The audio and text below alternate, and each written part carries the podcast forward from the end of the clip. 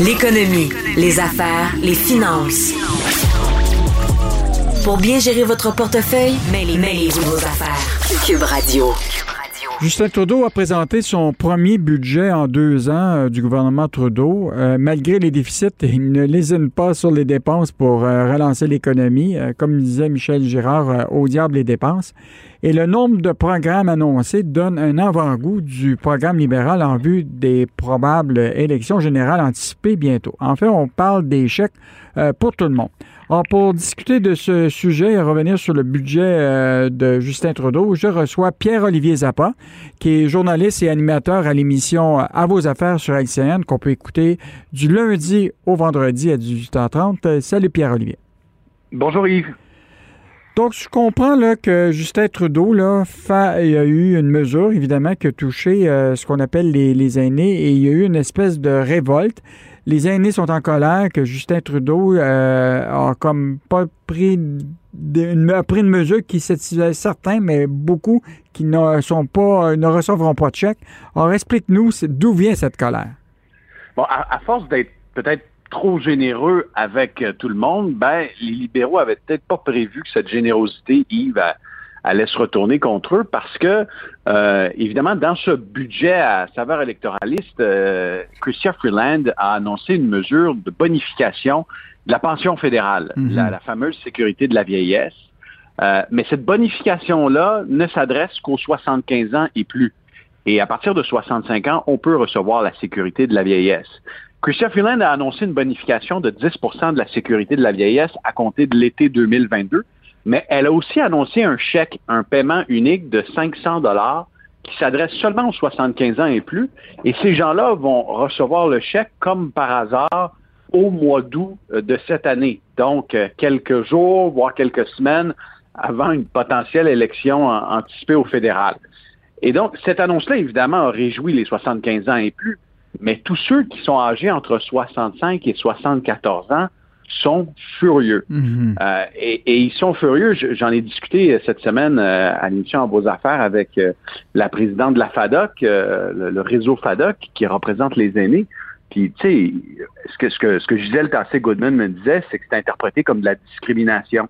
Hmm. elle disait qu'il y a 6 millions et demi de Canadiens de 65 ans et plus qui reçoivent en ce moment comme pension fédérale à peu près 614 dollars. La dernière augmentation, c'était une augmentation d'à peu près 62, 61 cents par, euh, euh, par mois.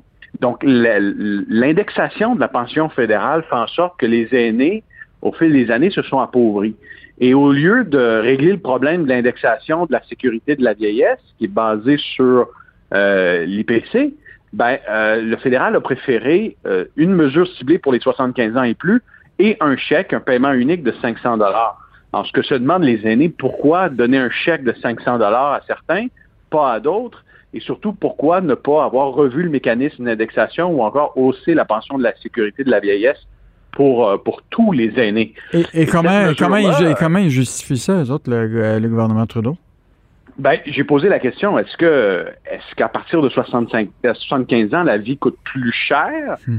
Ben, c'est pas évident à déterminer parce que euh, vrai, les frais médicaux, les frais de, certains frais de prise en charge vont être plus élevés à compter euh, d'un certain âge, mais en contrepartie, un aîné qui a pris sa retraite, qui a une vie active, qui a des projets, euh, qui n'a pas nécessairement le fonds de pension d'un fonctionnaire à Québec ou à Ottawa, va avoir des dépenses importantes, une résidence, un loyer parce qu'à 65 ans, on est souvent plus autonome qu'à 85 ans.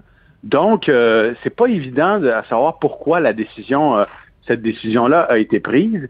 Et je sais que les, euh, la FADOC et d'autres réseaux qui représentent les aînés ont fait des représentations cette semaine auprès du fédéral pour tenter de faire modifier cette, euh, cette mesure budgétaire qui, a été, qui a été annoncée.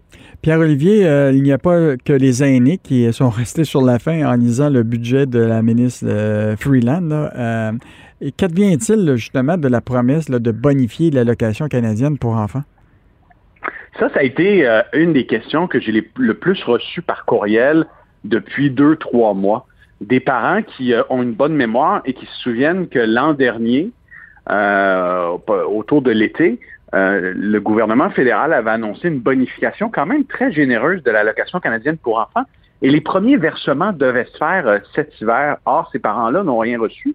Et ils s'attendent quand même à une bonne, euh, une, excellente bonification de l'allocation canadienne pour enfants. On parle de 300 dollars par enfant qui est âgé de moins de 6 ans à des familles qui ont un revenu euh, inférieur à 120 000 dollars. Puis c'est 150 dollars de plus pour un enfant âgé de moins de 6 ans à des familles qui ont plus de 120 000 dollars de, revenus familial net. Euh, donc, ces, ces familles-là se demandaient, il n'y a pas eu d'annonce dans le budget, pourquoi les chèques n'ont pas été envoyés? La réponse, c'est qu'il y a un projet de loi C14 qui modifie la loi sur l'impôt et qui a été envoyé au Sénat récemment. Et là, on attend la sanction du Sénat pour envoyer les chèques. Et comble de hasard, Yves, ces chèques seront envoyés cet été, juste avant une potentielle élection fédérale. C'est un très drôle de hasard. Et, et, ça, les libéraux ne peuvent pas dire qu'ils ne l'avaient pas vu venir. En promettant d'envoyer les chèques en janvier, ils savaient très bien que le projet de loi C14 ne serait pas adopté et que les chèques seraient retardés et qu'ils seraient finalement envoyés fin du printemps, début de l'été, à quelques semaines de potentielles élections.